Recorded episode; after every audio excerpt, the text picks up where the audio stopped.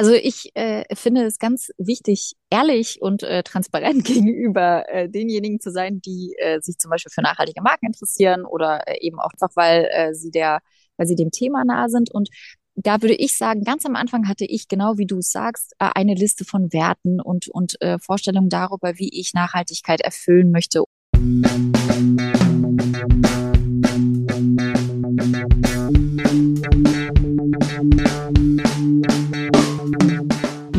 Und herzlich willkommen zu Fair Fashion Talk, deinem Podcast über faire und nachhaltige Mode.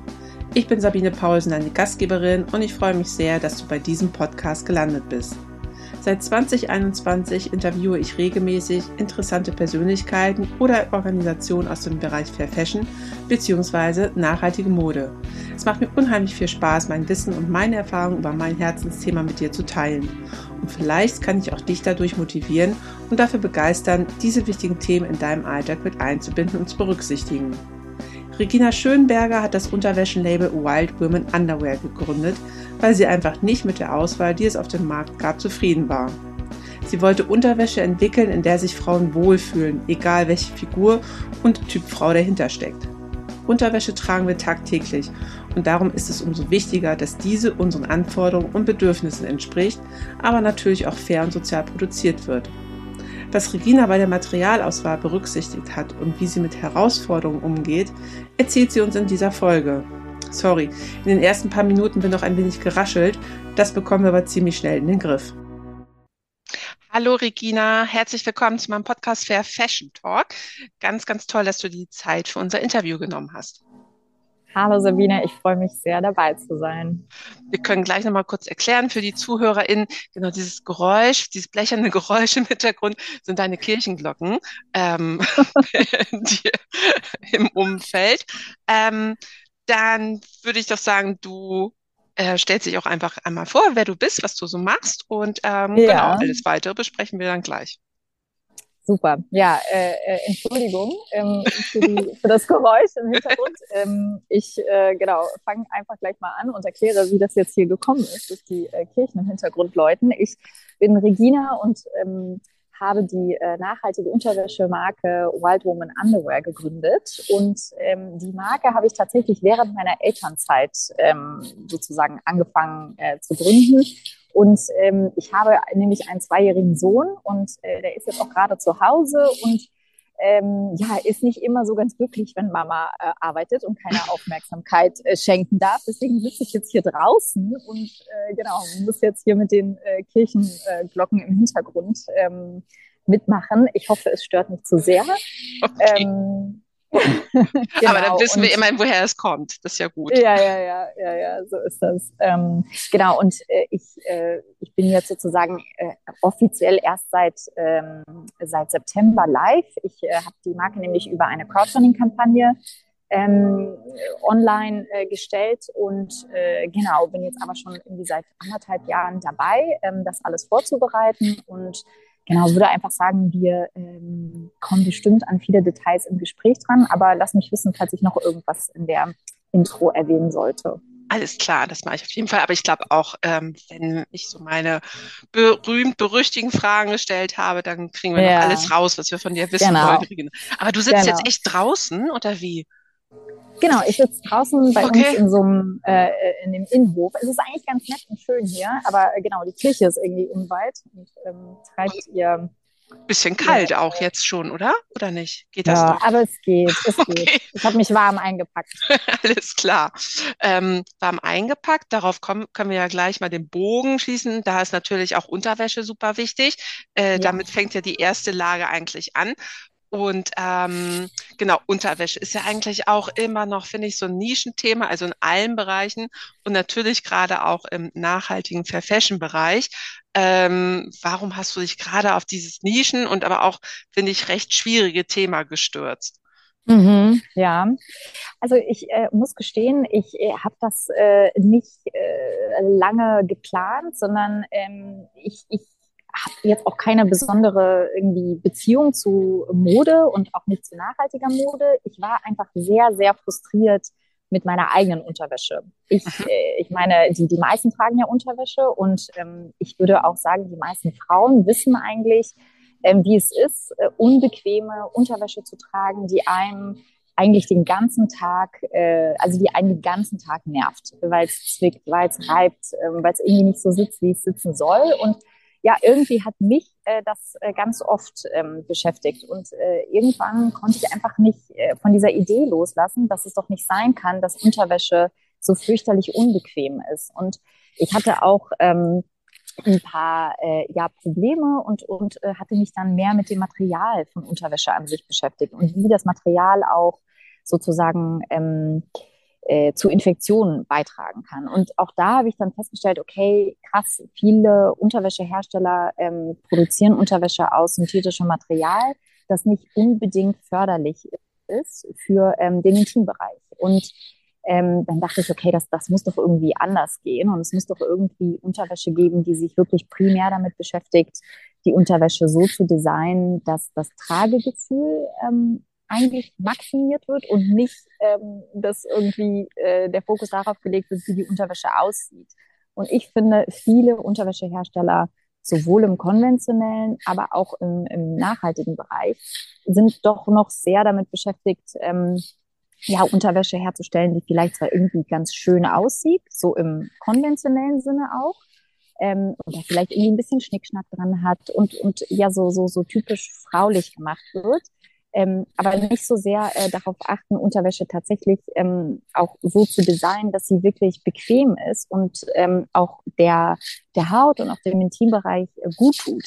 Und äh, ja, das wollte ich mit Wild Woman Underwear anders machen. Und ähm, was ich dann auch so im Laufe der, der Vorbereitungszeit und auch der, der Arbeit an der Marke entdeckt habe, ist, dass ähm, ich, das habe ich so bewusst am Anfang gar nicht für mich äh, entdeckt, aber ich, ich habe dann schnell festgestellt, was mich eigentlich auch sehr, sehr nervt, ist, ist wie äh, Frauen ähm, häufig von Unterwäschemarken dargestellt werden. Und das so häufig in dieses klischeehafte Bild ähm, gespielt wird, dass die Frau ähm, ja so ganz schlank ist und, und sich dann äh, in ihrem perfekten Körper in so ganz knappen Spitzenhöschen irgendwo auf dem Bett regelt und dann darauf wartet, dass der, der Mann sie entdeckt und sie so total toll findet, weil sie so super äh, lassive Unterwäsche trägt. Ja, und, und, und ich finde, das ist so dieses Bild, was ganz häufig ähm, aufrecht ähm, gehalten wird. Und äh, ich finde das aus, aus mehreren Gesichtspunkten problematisch und ähm, fand im deutschen, also auf dem deutschen Markt, kannte ich keine Marke, die, die das anders handhabt und ähm, die da so ein Gegengewicht äh, bildet zu dem, was so üblicherweise ähm, in der in der Werbung und in der Bildsprache verwendet wird. Ja, hm. genau. Äh, hast du auf jeden Fall recht. Also da ist äh, noch die Luft noch, äh, da, äh, noch Luft weit nach, äh, na, Luft nach Ganz, oben. Luft nach oben, danke, Ricky. genau, auf jeden Fall. Also manche Brands fangen ja schon damit an, aber immer noch halt so sehr, sehr zaghaft. Das ist wirklich tatsächlich noch immer so in den Köpfen drin. Ähm, dieses Schönheitsideal, was irgendwie gezeigt werden muss, alles andere geht irgendwie nicht. Ähm, ja, da kann man auf jeden Fall noch was machen. Und du zeigst es ja auch schon sehr, sehr schön, nicht auf deiner Webseite, wenn man sich ähm, bei dir gleich ähm, wie anmeldet oder nicht anmeldet, aber wenn dann, man deine Seite aufruft, ähm, sieht man ja auch schon, finde ich, gleich so eine schöne Ansicht von vielen, vielen unterschiedlichen Frauentypen. Und ich ja. finde, das verdeutlicht das auch gleich, womit man das bei dir äh, zu tun hat mit. Also, dass du da auf ja. jeden Fall einmal so querbeet wirklich alles versuchst abzudecken. Ja, genau. Genau. Und auf welches Material hast du dich denn dann jetzt so fokussiert? Ähm, was ist so dein bevorzugtes Material, was du einsetzt? Ja, also für die ähm, für die Unterwäsche, für das ähm, für den Grundstoff ähm, habe ich mich für äh, Tencel Lyocell entschieden. Ähm, mhm. Das kennst du sicherlich und, mhm. und die meisten ZuhörerInnen wahrscheinlich auch. Aber für die, die es nicht wissen, ist es ein ähm, Material, das auf ähm, ja, der Basis von Holz hergestellt wird. Und das Besondere daran ist, dass es besonders umweltschonend hergestellt wird. Ähm, und äh, vor allem auch, finde ich, für den Unterbe Unterwäschebereich ähm, sehr, sehr gute Trageeigenschaften hat. Also es fühlt sich sehr weich an und ähm, ist besonders atmungsaktiv. Also eigentlich das, was äh, die meisten so an, an Baumwolle schätzen. Aber wie ich finde, doch schon etwas weicher und, und einfach irgendwie angenehmer auf der Haut ist. Also ein bisschen eher wie Seide. Also ich mhm. finde, Tänzelei ist so ein bisschen dazwischen, äh, zwischen den beiden. Und ähm, was ich bei den äh, Slips noch benutze, ist für, den, für diesen Zwickel, also die, die Stofflage, die mhm. an der Vulva liegt. Ähm, da habe ich mich für ein Material entschieden, das heißt Smart Cell. Und das ist im Grunde genommen auch ein Lyocell-Stoff. Der wird aber noch mit Zink ähm, angereichert. Und ähm, die, durch diese Anreicherung hat äh, Smart Cell nochmal besondere äh, Eigenschaften, wie zum Beispiel antibakteriell oder geruchshemmend. Und das fand ich einfach sehr, sehr ähm, ja, passend für den, ähm, ja, für diesen Zwickel und ähm, habe da vor allem auch auf ein Material geachtet, was keine, also gar keine synthetischen Anteile hat. Man sieht das ja doch schon oft, dass du dann vielleicht nochmal irgendwie fünf Prozent Elastan oder sowas hast. Ähm, und das wollte ich in dem Bereich, der halt direkt an der Vulva liegt, ähm, so gut es geht vermeiden. Und äh, genau, da hat sich dieser Smart Cell Stoff dann äh, angeboten. Und kurz vor dem Launch habe ich dann doch noch mal ein Modell mit Spitze ähm, ja, designt. Das ist so eine, äh, ja, eine Alternative von dem, von dem Grundmodell, von dem Ballett und einem der Slips, die wir in der Launch-Kollektion haben. Und da ist es ähm, ja Spitze, die äh, zwar auch recycelte Anteile hat, ähm, aber auch so klassischerweise eben Polyamid und ähm, Elastan. Genau.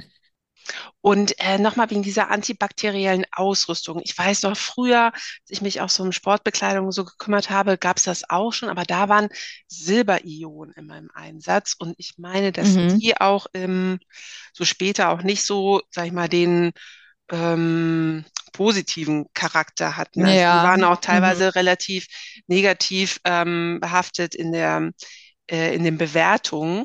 Und äh, mhm. Zink, das finde ich ja ganz spannend. Ich meine, gut, man hat ja Zink, auch wenn ich jetzt überlege, es fängt ja wieder so die Erkältungszeit an und so, dann nimmt man ja auch mal Vitamin C und Zink, ähm, um die mhm. Abwehrkräfte mhm. zu stärken. Wahrscheinlich, äh, mhm. äh, dann ist da vielleicht so der Bezug dazu oder ähm, kannst du da noch ein bisschen mehr zu erklären, wie das? Ja. Mhm. Ja, also ich äh, weiß tatsächlich auch, dass äh, Silberionen ja zum Teil wohl auch in äh, Menstruationsunterwäsche genutzt werden. Da äh, habe ich auch mal die Diskussion verfolgt, ähm, dass da ja dann häufig der Unterschied gemacht wird, ob äh, Silberionen genutzt werden oder nicht. Und äh, genau, dann gibt es eben Leute, die haben da eine starke Meinung dafür oder dagegen. Und ähm, ich kann aber zu dem Thema eigentlich ehrlich gesagt nicht viel sagen. Ich weiß mhm. nur, dass äh, ich zum Thema Zink äh, beziehungsweise Zinkoxid, damit wird das angereichert beim Smart Cell, da habe ich bisher ähm, nur Gutes gesehen und gelesen und noch, noch nicht so eine ähnliche Diskussion wie bei den Silber-Ionen äh, ähm, mitbekommen.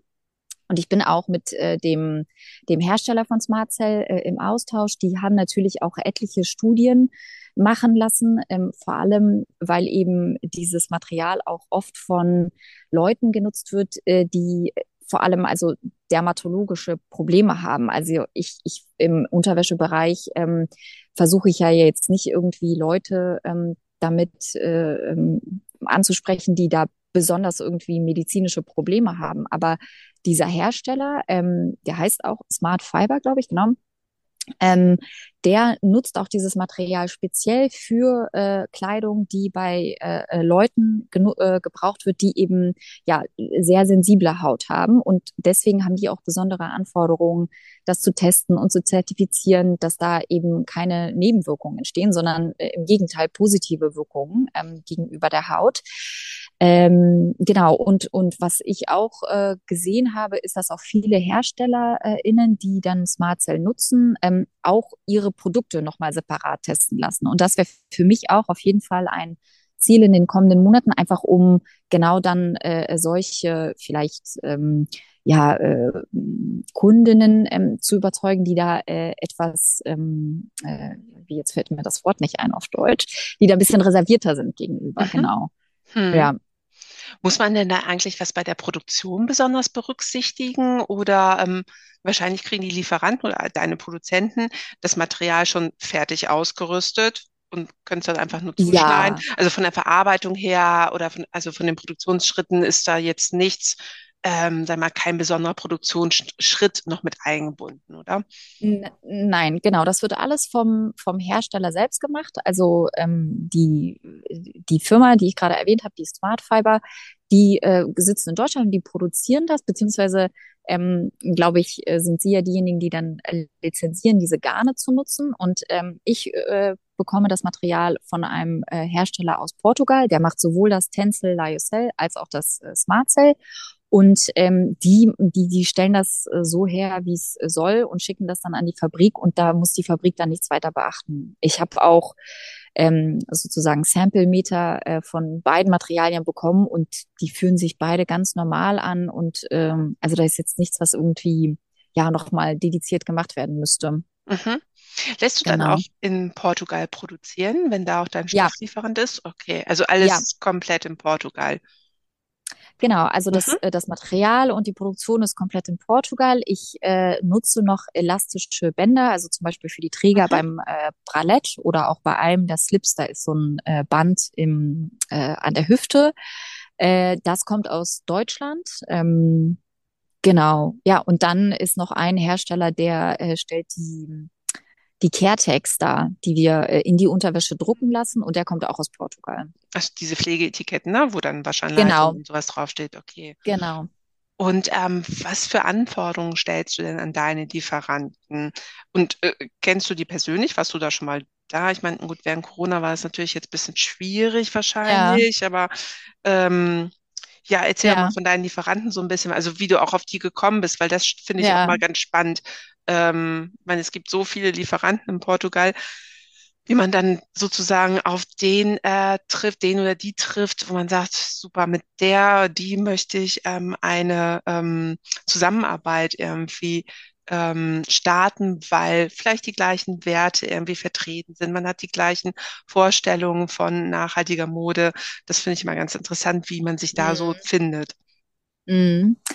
Also ich äh, finde es ganz wichtig, ehrlich und äh, transparent gegenüber äh, denjenigen zu sein, die äh, sich zum Beispiel für nachhaltige Marken interessieren oder äh, eben auch deinem Podcast lauschen, einfach weil äh, sie der, weil sie dem Thema nahe sind. Und da würde ich sagen, ganz am Anfang hatte ich, genau wie du sagst, äh, eine Liste von Werten und, und äh, Vorstellungen darüber, wie ich Nachhaltigkeit erfüllen möchte. Und dann bin ich aber sozusagen in die Suche gegangen und angefangen habe ich mit der Suche eines ähm, Materiallieferanten. Und da musste ich ganz schnell feststellen, erstens äh, ist die Textilindustrie eigentlich nicht so aufgebaut, damit sie mir als kleiner Marke, die nachhaltig oder nachhaltiger produzieren möchte, ähm, hilft, sondern andersherum. Mhm. Und äh, ein Beispiel ist, äh, die Materialzulieferer, äh, die haben Mindestbestellmengen, die kann ich als kleine Marke kaum erfüllen. Da konnte ich zum Beispiel Anfangs, es hat mich schon, glaube ich, insgesamt fünf Monate gekostet. Ich konnte an, ein, anfangs einfach niemanden finden, der mir zwei oder zehn Meter zur Verfügung stellen würde, damit ich einfach Samples machen kann und das Material mal ausprobieren kann. Weil es hilft ja nichts, irgendwie 100 Meter zu bestellen, dann am Ende fünf zu nutzen und, und 95, äh, die musst du dann irgendwie ja wegschmeißen oder versuchen anderweitig zu nutzen, weil das Material eben nicht den eigenen Anforderungen ähm, entsprochen hat. Und da äh, musste ich dann ganz schnell realisieren, ich bin nicht unbedingt diejenige, die die Werte und, und die Bedingungen stellen kann, sondern ähm, die Industrie funktioniert ein wenig anders herum. Nur um, um sozusagen hier ganz klar zu, zu machen, natürlich habe ich versucht, Lieferanten zu finden, die meinen Anforderungen entsprechen. Aber ich musste auch lernen und, und, und äh, das war auch eine der größten Herausforderungen, dass die Industrie nicht so aufgesetzt ist und eigentlich eben nicht darum bemüht ist, zum Beispiel kleine Mengen äh, möglich zu machen, sondern ja, natürlich irgendwie, weil das System so ist, wie es ist, äh, eher bevorzugt, mit Marken zusammenzuarbeiten, die sofort tausende Meter bestellen können. Und ähm, da habe ich dann schlussendlich doch einen oder mehrere Lieferanten in Portugal gefunden, die ähm, mich mit dem Material zum Beispiel versorgen konnten, wo ich dann zum Beispiel zehn Meter bestellen konnte. Das war super. Und dann habe ich auch realisiert, dass die eigentlich ähm, ganz gut sind im, im Bereich äh, Nachhaltigkeit, was du ja daran siehst, dass die erstens überhaupt nachhaltige Materialien führen, also sowas wie Tencel oder ähm, auch Bio-Baumwolle ähm, und weil die auch Zertifizierungen haben, die, ähm, die so gängig sind, also Ökotex oder GOTS und ähm, Blue Sign und wie sie alle heißen. Ähm, genau, also das zum, zum Material und auch bei der Fabriksuche musste ich auch relativ schnell feststellen, ähm, da waren es wieder die Mindestbestellmengen. Da war ich nicht unbedingt diejenige, die gesagt hat, so, also ich habe jetzt hier eine Liste von 100 Fabriken und ich suche mir jetzt meine aus, sondern die Liste war dann schnell ganz, ganz kurz, weil, weil nur die wenigsten ähm, kleine Mengen am Anfang produzieren ähm, lassen können. Genau. Mm, das Problem, das höre ich wirklich oft, also gerade auch mit den Materialien, ne? wenn man auch ein bisschen was Ausgefalleneres hat oder was Neueres, ähm, ja. dass man da wirklich dann ähm, eine Mindestmenge hat, die man abnehmen muss. Und da genau. wäre das natürlich super gut, wenn man irgendwie ich weiß gar nicht, gibt es das nicht schon irgendwo, aber ähm, irgendwelche Kooperationen halt ähm, oder einen Zusammenschluss halt gründen könnte, wo mhm. mehrere Brands dann sagen, ach Mensch, ja, ich brauche die und die Menge und ähm, sagt der andere, ja, okay, ich hau da nochmal 20 Meter drauf oder mhm, so. Mhm. Äh, gut, dann hat man natürlich vielleicht dann noch das Problem wieder mit den Farben natürlich. Ähm, nicht jeder möchte ja dann das, den gleichen Blauton oder den gleichen Grünton wahrscheinlich haben. Das ist echt noch irgendwie ein, eine trickige Sache und mit den Produktionsmengen auf jeden Fall auch. Also von daher, da wäre es ja wirklich mal gut, wenn man da mal überlegen könnte, ähm, ja, welche Kooperationen oder welche Netzwerke man da bilden kann, um halt äh, wirklich so kleinen Brands wie, wie bei dir halt auch, die mhm. wirklich noch in den Anfängen sind, ähm, wie man da das so ein bisschen besser vorantreiben kann. Ne? Oder hast du da ja. schon was gehört? Ja, ich habe tatsächlich bei den äh, Fashion Changers, äh, ah. die kennst du bestimmt auch, äh, da habe ich mal was gesehen. Also es gibt eine äh, Mitgliedschaft, die man monatlich äh, abschließen kann und und dann meine ich, gibt's auch wie so eine Art Sourcing Collective wo ähm, sie dann zumindest dir vielleicht dabei helfen, dich mit anderen zu paaren oder die haben irgendwie was im Hintergrund laufen, wo du dich dann einfach mit eintragen kannst oder so. Ich habe mich da nicht in die Details eingefuchst, weil ich zu dem Moment äh, schon dann meinen Zulieferer gefunden hatte, der eben in solchen kleinen Mengen ähm, äh, äh, Materialien auf Lager hat und die dann eben auch versenden kann. Aber grundsätzlich, genau, stimme ich dir zu. Es ist es ist nicht so leicht, weil du nicht nur dann zum Beispiel bei Farben und bei dem Gewicht und, und ähm, bei der Zusammensetzung des Materials äh, ja eigentlich jemanden finden muss, der genau das Gleiche haben will, sondern äh, oftmals ist es ja so, dass das Material in der Menge, die dann gebraucht wird, nicht auf Lager ist, sondern die muss dann das Material muss dann produziert werden. Das heißt, du musst das dann auch zwischen den Brands, deren Produktionszeit Punkte irgendwie zumindest grob aufeinander abstimmen. Und das ist echt nicht leicht. Also ich äh, muss ja jetzt sozusagen auch meine Materialzulieferer, meine, den Zulieferer für die elastischen Bänder und für die Logos und so, das muss ich jetzt auch alles ähm, ja irgendwie aufeinander abstimmen, damit das alles zum gleichen Zeitpunkt da ist und losgeht. Und das dann ähm, ja mit unterschiedlichen Marken zu machen, äh, das ist das ist eine Riesenherausforderung. Hm. Stimmt, man kommt echt vom Hölzchen zum Stöckchen irgendwie, ne? Man denkt, man hat das eine dann gerade mal geschafft und dann äh, steht man eine neue Herausforderung, um die man sich ja. kümmern muss. Aber stimmt, mit den Fashion Changers hast recht, die haben das jetzt relativ neu, glaube ich, auch aufgezogen. Ja, ähm, die genau. haben so genau. mehrere unterschiedliche ja auch so Art BeraterInnen, die sich zu unterschiedlichen Themen dann auch ähm, äußern und genau solche ähm, so Gruppen haben sie jetzt auch ganz neu gebildet, das stimmt. Ja, vielleicht funktioniert es ja, sonst ist, denke ich auch immer noch so an Lebenskleidung. Ähm, die kennst du vielleicht auch, ich meine, die sitzen in Berlin. Ja. Ähm, ja. Gut, aber da hast du natürlich auch das Ding, ja, du musst dann die Farbe nehmen, die dann da ist. Ähm, kannst dann nicht deine eigenen Wünsche dann einfach dann äußern. Ne? Ja, ja, ja. Und noch so ein bisschen ja. schwierig. Aber jetzt ja. auch nochmal so zur Kooperation. Ähm, Fair Fashion wächst und es wird immer mehr, aber es ist immer noch halt zu wenig. Und ähm, es tritt leider immer noch wieder in den Hintergrund ganz oft. Ähm, was könntest du dir denn vorstellen oder was hast du vielleicht schon gemacht während deiner Crowdfunding-Aktion auch, um dem Thema halt einfach noch mehr Präsenz zu geben?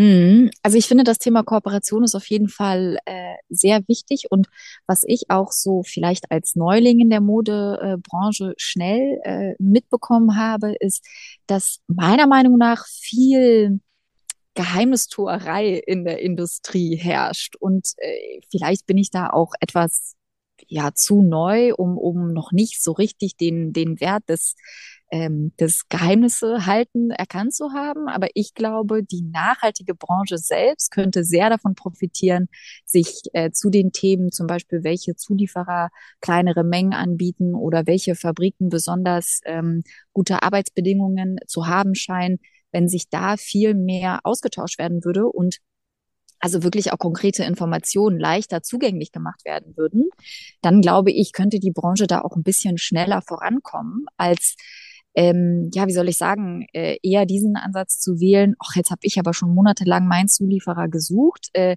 die Information kann ich dir jetzt nicht weitergeben. Das suchst du mal selber bitte und, und fang praktisch wieder bei Null an. Da, da finde ich, wäre so ein bisschen mehr Austausch und Kooperation ähm, viel sinnvoller, als sich dann sozusagen auf äh, den eigenen Informationen nicht auszuruhen, aber äh, die, die versuchen so ein bisschen ähm, zurückzuhalten, um, um anderen Marken da irgendwie ja keinen keinen Vorsprung zu ermöglichen oder so. Das, äh, das, das finde ich, ja, da ist meiner Meinung nach noch ein bisschen mehr ähm, ja, auch äh, Luft nach oben. Jetzt Luft weiß ich ja, wie es heißt. Genau. Ich genau. mal kurz überlegen, ob ich das auch sage, aber super, dass du das gesagt hast. Genau. Ja, ähm, ja, schade, dass das noch immer so ist. Ich dachte, teilweise wäre es dann mittlerweile ähm, bisschen offener. Ich weiß, ich meine, das war früher ja auch immer so, ne? Jeder hatte dann Angst, irgendwie äh, Aufträge zu verlieren und hat lieber alles irgendwie in seinem Kämmerchen behalten, alle Informationen, als die zu teilen. Ähm, ich dachte, man mhm. wäre da jetzt ein bisschen offener, aber äh, wahrscheinlich also es kann sein. Ich, ich, ich bin ja, wie gesagt, erst irgendwie seit anderthalb Jahren ähm, unterwegs und, und äh, kenne ja auch irgendwie nicht die ganze Branche in- und auswendig. Und vielleicht ist das auch schon deutlich besser geworden. Aber ich persönlich finde, da müsste es noch viel, viel offener sein, weil aus meiner Sicht sind solche Informationen, also sollten solche Informationen nicht unbedingt der Wettbewerbsvorteil sein. Also wenn, mhm. wenn das sozusagen das Einzige ist, was eine Brand von einer anderen unterscheidet, dann ähm, ja, glaube ich, ist das schwierig, äh, langfristig äh, bestehen zu bleiben. Und ich glaube auch grundsätzlich gibt es einfach genug Platz für alle. Weißt du, es gibt mhm. so subjektive Präferenzen und, und selbst es gibt einfach Kundinnen, die mögen vielleicht deine Kommunikation einen Ticken besser als, als die Kommunikation der anderen Marke. Und Deswegen glaube ich, ist da jetzt so Informationen-Sharing, äh, ähm, das sollte eigentlich kein, kein Knockout-Kriterium sein, ähm, um, um weiterhin bestehen zu bleiben. Und ansonsten finde ich, äh, gibt es auch viel, viel mehr äh, Möglichkeiten, auch zu kooperieren, also untereinander und, und vielleicht zum Beispiel eben nicht zu versuchen, alles alleine zu machen, sondern ähm, mit, mit komplementären Marken zum Beispiel zusammenzuarbeiten und, und eher über eine äh, zum Beispiel gemeinsame Kollektion zu versuchen, ein bestimmtes Kundensegment äh, zu erreichen oder, oder ein bestimmtes Problem zu lösen und das dann auf diesem Wege zu machen, als alleine äh, zu machen und, und jeder versucht dann irgendwie so ein bisschen für sich äh, nachhaltige äh, Mode voranzubringen. Weißt du, wie ich es mhm. meine? Also ich glaube, da kann man gemeinsam viel mehr erreichen. Auf jeden Fall, das denke ich auch. Und gerade halt im nachhaltigen Modebereich, ne, wo jeder irgendwie erstmal klein anfängt, hilft das natürlich auf jeden Fall, Synergien zu bilden ähm, und ähm, miteinander anstatt ähm, gegeneinander irgendwie zu arbeiten. Ne? Und ja. ähm, wenn man größer auftritt, es ist ja auch, was heißt leider, aber es ist ja ähm, oft auch so, dass mal, die großen Marken ähm, ja auch manchmal als Vorreiter gelten, auch wenn sie gar nicht so extrem nachhaltig sind, aber sie machen tatsächlich ja Platz manchmal dann für die kleineren, was dann ja auch schon mal hilft. Ähm, mhm. Aber ich glaube auch, man muss sich da einfach mehr irgendwie unterstützen und wie du schon sagtest, ähm, ich glaube, wenn die, äh, wenn Kundin A äh, bei dir total gerne Unterwäsche einkauft, dann hat sie auch einen Grund und wird nicht unbedingt abspringen, ähm, wenn jetzt nochmal ein anderes Brand kommt mit einer anderen Unterwäschenkollektion. Ähm, ne? Also ich glaube auch, ähm, da ist es halt auch ganz, ganz wichtig, zum einen dieses Storytelling, einmal wie man halt mit den Kunden, Kundinnen halt umgeht, also diese Verbindung halt auch. Es ist nicht nur einfach ähm, das Produkt an sich. Ich glaube, das ist halt wirklich das Ganze drumherum, was dann so eine Kundenbindung ja. halt auch ausmacht, glaube ich. Genau. Und grundsätzlich finde ich aber auch, um äh, nur noch mal einen Zusatz ähm, äh, zu, zu machen, die Unterwäscheindustrie selbst, also ich glaube, der Anteil nachhaltiger äh, Unterwäsche liegt da vielleicht oh bei 5 Prozent. Hätte überhaupt. ich jetzt auch gesagt, ja, höchstens, glaube ich ähm, auch. Hm. Soll, heißen, da ist irgendwie 95 Prozent des Marktes, die alle noch immer bei Marken einkaufen, die, die entweder ähm, ja, Material, Materialien nutzen, die, die schädlich sind ähm, für die Umwelt oder auch für, für uns Menschen oder eben auch auf ja, fragwürdige Art und Weise produzieren lassen. Ich will das jetzt auch nicht alles über einen Kamm scheren. Ne? Also da gibt's auch nochmal Graubereiche, aber so im Groben und Ganzen gibt's echt noch ganz viele Leute, die erreicht werden können ähm, und, und die auch von nachhaltiger äh, Unterwäsche oder nachhaltiger Mode begeistert werden können. Und da finde ich es einfach ähm, ja irgendwie doof, wenn man im nachhaltigen Bereich sozusagen miteinander kämpft, als einfach eher miteinander versucht, die ganzen anderen Menschen zu erreichen, die irgendwie noch gar nichts davon wissen oder zumindest noch keine Berührungspunkte mit, mit nachhaltigen ähm, Modeprodukten hatten. Ja. ja. Auf jeden Fall. Nee, man muss das immer weiter streuen. Denke ich, vielleicht hört ja auch jemand zu und äh, meldet sich bei dir und vielleicht äh, kann sich daraus ja, dann ja, genau. Kooperation. Wer weiß irgendwie, ich weiß es ja aber nicht genau, wer alles zuhört. Ähm, apropos kaufen, ähm, hast du denn schon immer auch auf nachhaltige Mode ähm, geachtet, wenn du halt dir was Neues gekauft hast oder so? Oder bist du da jetzt auch vielleicht dann erst reingerutscht, seitdem du dich mit deinem eigenen Label beschäftigt hast? Mhm. Also tatsächlich war das bei mir so, dass ich in der Uni-Zeit, ähm, also das ist jetzt dann schon auch irgendwie zehn, elf Jahre her, hatte ich auf einmal, ich weiß auch nicht, auf einmal kam ein Umdenken und äh, ich habe sehr, sehr viel Secondhand-Mode gekauft. Mhm. Ähm, und irgendwie war das eher das. Natürlich hat man auch in der Studienzeit in der Regel etwas weniger Geld. Das heißt, so Fair Fashion Marken habe ich ehrlich gesagt auch gar nicht, gar nicht so viele gekannt.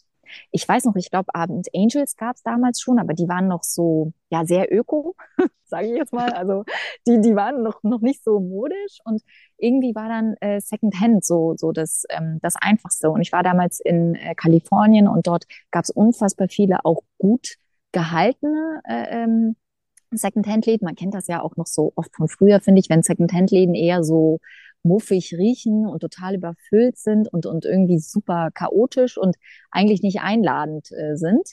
Und so habe ich dann irgendwie meine, ähm, ja, mein, mein Verhältnis auch zu Mode geändert und, und ich habe immer noch ganz viele Teile von damals und bin richtig glücklich, dass ich so Teile in meinem Kleiderschrank habe, die sind irgendwie zehn Jahre alt und weiß ich, wie alt die sind, weil die ja schon vorher getragen worden sind.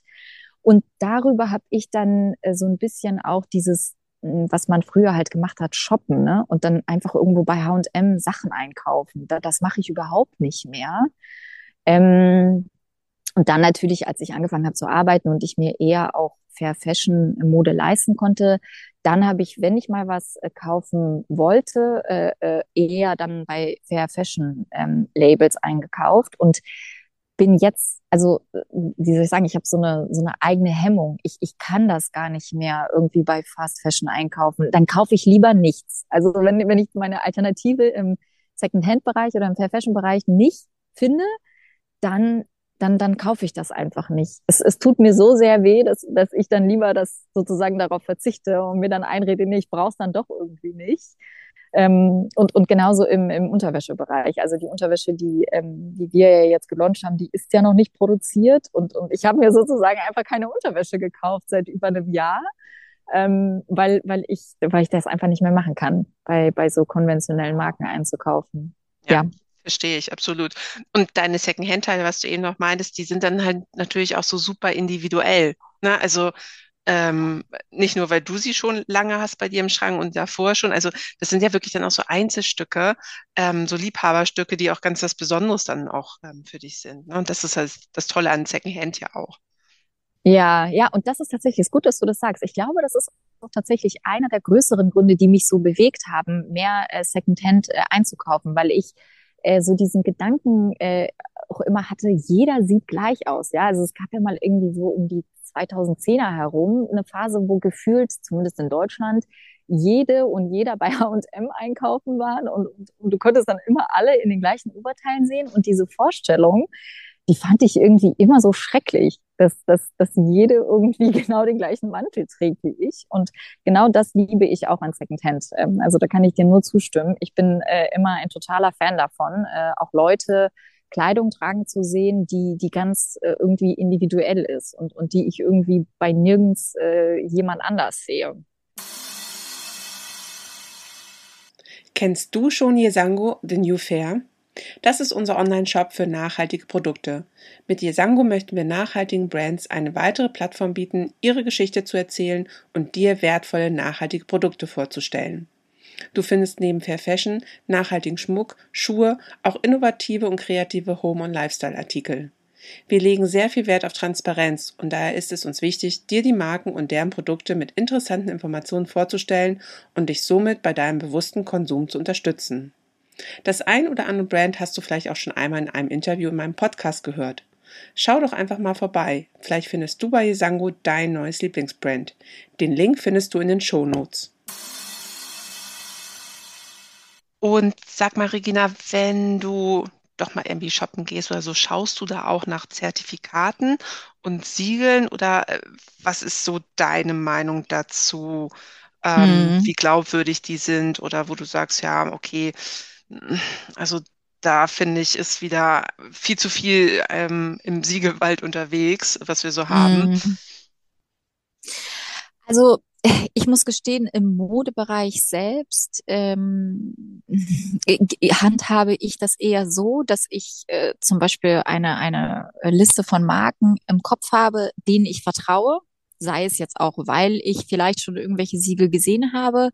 Aber ich, für mich ist das eher, sind das eher andere Sachen. Also ich mache das davon abhängig, was für Materialien die nutzen. Ich mache das davon abhängig, ob die Informationen dazu haben, wo sie produzieren und ob ich auch die Produktionsstandorte ja begrüße und und ob ich da sozusagen auch mehr darüber nachlesen kann und ähm, wie die auch so kommunizieren ne? und und wie so generell deren Marketing ist. Also es gibt ja auch ganz viele nachhaltige Marken, die machen so total verrückte Sales-Aktionen und dann denke ich mir vor allem jetzt, wo ich auch ja die Kostenstruktur kenne, die ist natürlich nicht bei allen Marken gleich, aber ungefähr ist das ja so im, im, im gleichen Bereich, dann frage ich mich schon, wie das funktionieren kann, ne? mit irgendwie mh, hm, nachhaltiger ähm, hm, Produktion und, und ähm, nachhaltigen Materialien dann solche Sales-Rabatte ähm, geben zu können. Und dann bilde ich mir so meine Meinung und wie gesagt, ich shoppe wirklich sehr selten, aber wenn ich dann mal was brauche, dann weiß ich, okay, diese Liste an Marken, die, die finde ich, die finde ich gut.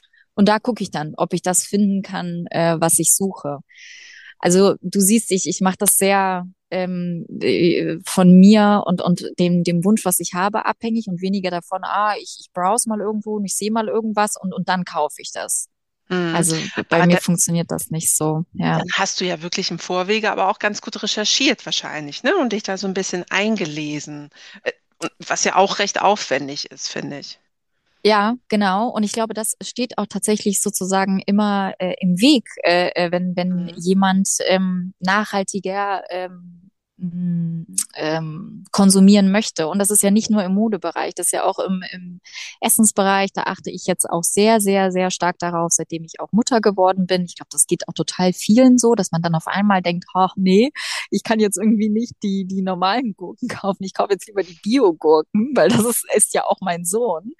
Ähm, und ja, ich, ich finde, da fließt dann schon viel Zeit hinein, sich mal zu informieren, was, was bedeutet das überhaupt? Was sind da überhaupt für unterschiedliche Materialien?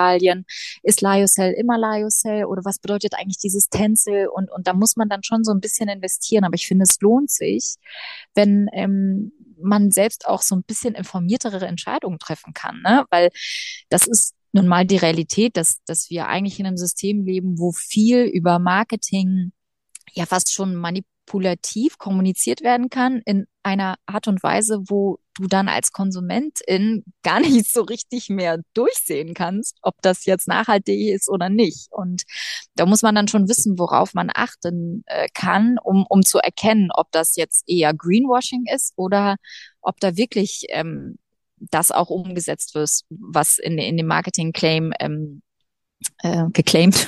Was ist das deutsche Wort schon wieder dazu? Meine Güte.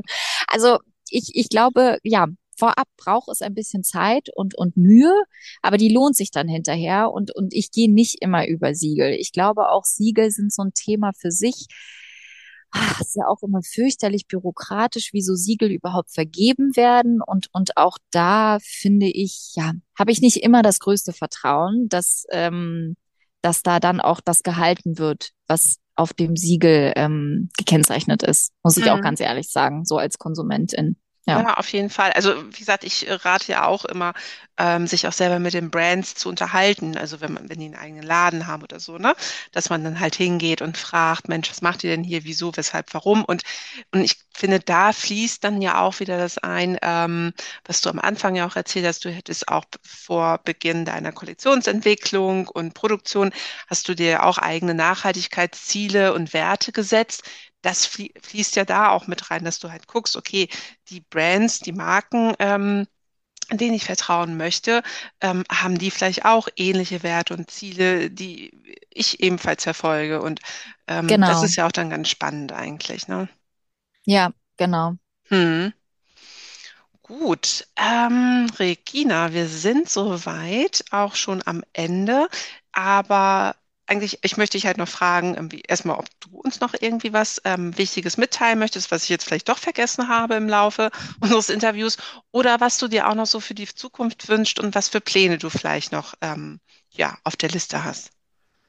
Ja, also wir hatten das ja schon äh, kurz angeschnitten, wie viele Menschen eigentlich, also jetzt zum Beispiel konkret im Unterwäschebereich, noch nicht mit nachhaltiger Mode ähm, oder mit nachhaltiger Unterwäsche in Berührung sind. Und, und da finde ich, äh, ist echt so eines meiner größten Ziele. Und das ist natürlich auch so total äh, langfristig gedacht. Aber ich finde, es gibt einfach noch so, so viele Menschen, die einfach mal auch mit nachhaltiger Mode und mit nachhaltiger Unterwäsche in Berührung kommen sollten. Und ich finde, du hast das auch eingangs so schön gesagt, Unterwäsche ist die erste Lage, die wir tragen.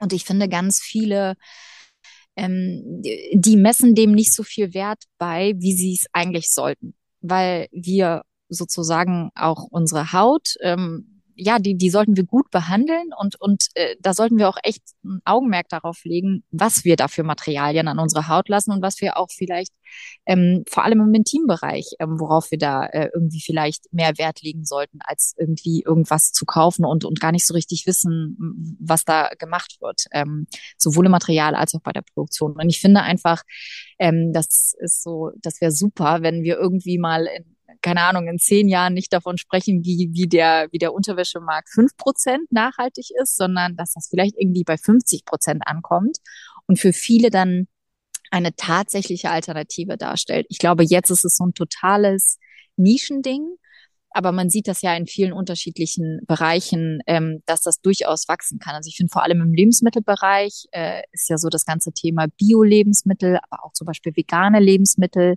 hat ja total viel Aufschwung bekommen in den letzten Jahren. Und ähm, ich finde, das sieht man halt einfach auch im Supermarkt, dass das eine, eine echte Alternative für Leute darstellt. Und das wünsche ich mir bei, bei nachhaltiger Mode, aber auch natürlich konkret im Bereich nachhaltige Unterwäsche auch dass das, dass das wirklich eine Alternative ist und ähm, Menschen dann auch bewusst sich zum Beispiel dafür oder dagegen entscheiden. Aber dass sie zumindest davon wissen, dass es eine andere Möglichkeit gibt.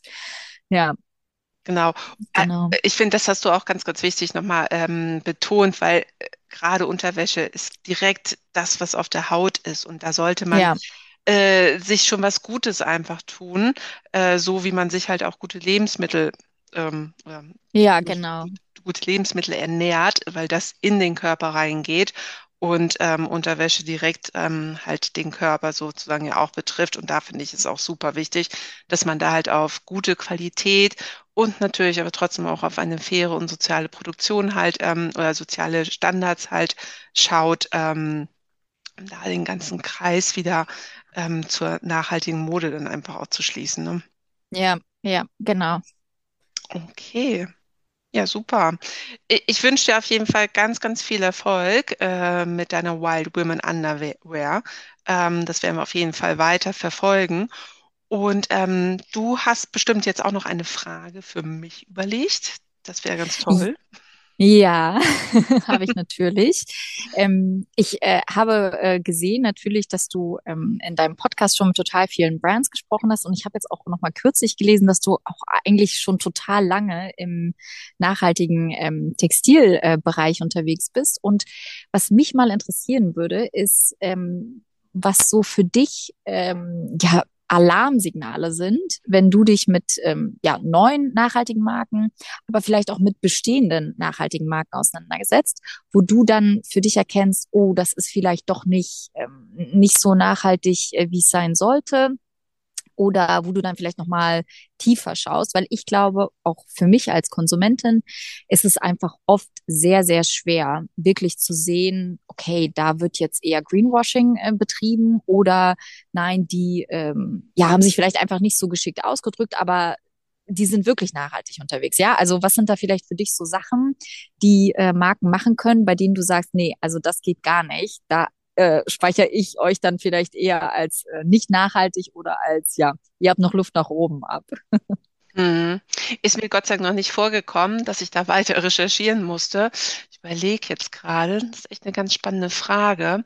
Ähm, Greenwashing-Thema hatte ich zwar auch schon, aber tatsächlich ist mir Gott sei Dank noch kein Fall untergekommen. Aber ich denke, mhm. generell ist da einfach auch das Problem der Kommunikation und des Marketings ähm, das ist ja auch gerade ein großes Thema, ähm, wenn man halt sieht, dass irgendwelche Marken wirklich nur mit diesen Buzzwörtern wie nachhaltig, grün, ähm, fair oder so kommunizieren oder das nur beschreiben, ohne es detailliert zu beschreiben, dann finde ich, sollte man da schon mal hellhörig werden. Also wenn es sich wirklich oberflächlich einfach nur anhört und so eine Pauschalisierung ist, ohne vielleicht detailliert auf den Produzenten einzugehen, was der Produzent vielleicht genau macht in Richtung ähm, ökologische ähm, Kriterien, soziale Anforderungen. Ähm, ich glaube, dann lohnt es sich auf jeden Fall, dann nochmal hinterher zu gehen. Und ähm, wie du schon sagst, also Siegel alleine sind es halt auch nicht immer, ist nicht die Garantie dafür, ähm, dass ein Unternehmen oder eine Marke fair aufgestellt ist. Ähm, man muss halt wirklich zwischen den Zeilen ein bisschen lesen. Und wenn man da nichts findet, ähm, kann man versuchen nachzubohren. Und ähm, ich glaube, da wird dann halt auch nicht weiter was kommen. Also hm. ähm, ich finde, das ist wirklich ähm, so eine Sache, da muss man sich damit beschäftigen, das stimmt. Aber ich glaube, wenn man wirklich immer nur diese Schlagwörter halt hört oder liest, äh, besser gesagt, ohne jetzt eine detaillierte äh, Beschreibung zu bekommen, ist das, wäre das für mich halt äh, schon mal so eine kleine Alarmglocke, wo ich sagen würde, hm, das ist mir alles hier ein bisschen zu einfach, ohne mhm. Details. Ja, ja, das stimmt. Und äh, das habe ich auch schon bei äh, einigen Marken entdeckt, ähm, wenn ich äh, irgendwie mal was gesucht habe, dass ich dann zum Beispiel, wie du gerade äh, gesagt hast, so Buzzwords gesehen habe, ne, irgendwie ähm, totally biodegradable oder oder was auch immer, ne? Und ich denke mm. dann so, mhm. hm, wie geht denn das? ich, ich, ich, ich weiß ja, was da so hineinfließen müsste. Und dann suche ich und, und, und finde aber nichts. Und nach zehn Minuten komme ich dann auf irgendeine total versteckte FAQ-Seite, wo alles drin steht. Aber schon das finde ich persönlich irgendwie ja fast schon irreführend, ähm, wenn die, wenn die Informationen dann so, so schwer zugänglich sind, ja. Und zum Beispiel irgendwie jemanden ja eigentlich schon fast dazu zu nötigen, ähm, eine E-Mail zu schreiben, um an solche Informationen zu kommen. Das finde ich auch persönlich dann echt schwierig. Also ich glaube auch so, ja, einfach zugängliche Informationen ist Gold wert. Ähm, und, und im Zweifel ist es dann für mich auch irgendwie netter, wenn eine Marke dann irgendwie sagt, naja, da sind wir noch nicht angekommen oder, oder hier, hier möchten wir noch weiterkommen, aber wenigstens ist die Info da, ne? Ich muss sie mir nicht irgendwie zusammenreimen. Auf jeden Fall. Also Transparenz auch ganz weit oben. Genau. Und ähm, je einfacher für den Endverbraucher, für die Endverbraucherin, als ähm, wie du sagst, es zu verstecken. Und es ist so schade, man muss es ja nicht. Also wenn man was Positives kommunizieren kann, dann kann man es ja auch wirklich gleich auf die erste Seite irgendwie setzen. Und ähm, sagt, ähm, Transparenz erzählen, was man noch nicht macht, aber was man plant, wie lange man es vielleicht plant ähm, und dann immer wieder updaten halt auch, ne? Auch wenn man es dann nach ja. zwei Jahren nicht geschafft hat. Ja, kann passieren, aber dann sagt man, ja, Mensch, ah, okay, uns fehlen noch zehn Prozent, aber wir sind da dran. Finde ich auch äh, völlig legitim. ähm, ja. dass man das aufzeigt. Aber genau, Transparenz, klare Kommunikation, ähm, das ist, denke ich, super wichtig. Ja, ja, sehe ich auch so. Okay, Regina. Dann sind wir am Ende von unserem Interview. Dann bedanke ich mich. Dann kannst du jetzt ähm, endlich wieder in deine Stube. Ich hoffe, du bist jetzt nicht erfroren und äh, die Kirchturmglocke würde jetzt auch gleich wieder nochmal läuten. Ich wollte gerade perfektes Timing. Ja, genau. Ich möchte mich ganz herzlich nochmal bei dir bedanken und ähm, wie gesagt, ich werde das alles weiter beobachten. Ich werde natürlich auch ähm, deine Webseite in den Shownotes verlinken und ähm, dann bin ich ganz gespannt, wie sich deine Marke entwickelt und ähm, ja, ich freue mich auf jeden Fall wieder von dir zu hören. Vielen, vielen Dank. Es hat mir auch ganz viel Spaß gemacht und äh, ja, bin äh, gespannt, äh, wie sich auch äh, bei dir der Podcast und ähm, alles weitere entwickelt. Alles klar, Regina. Dann einen schönen Abend und bis bald. Vielen Dank. Mach's gut. Juhu. Tschüss. Tschüss. Das war Fair Fashion Talk, der Podcast rund um das Thema nachhaltige Mode. Ich finde, Regina steckt ihre ganze Leidenschaft in ihre Marke Wild Women Underwear. Und der Ansatz ist absolut richtig, dass es nicht nur darum geht, das Aussehen einer Frau zu prägen. In allererster Linie soll sie sich in ihrem Körper und in dem, was sie trägt, wohlfühlen. Wenn dir diese Folge gefallen und dich inspiriert hat, dann freue ich mich, wenn du Fair Fashion Talk abonnierst, eine Bewertung hinterlässt und ihn in deinem Netzwerk teilst. Weitere Informationen findest du in den Shownotes und auf www.fairfashiontalk.de. Gerne kannst du mir auch deine Fragen und Anregungen zusenden. Ich freue mich über jede Art von Feedback und auf jeden Fall freue ich mich, wenn du bei der nächsten Folge wieder dabei bist.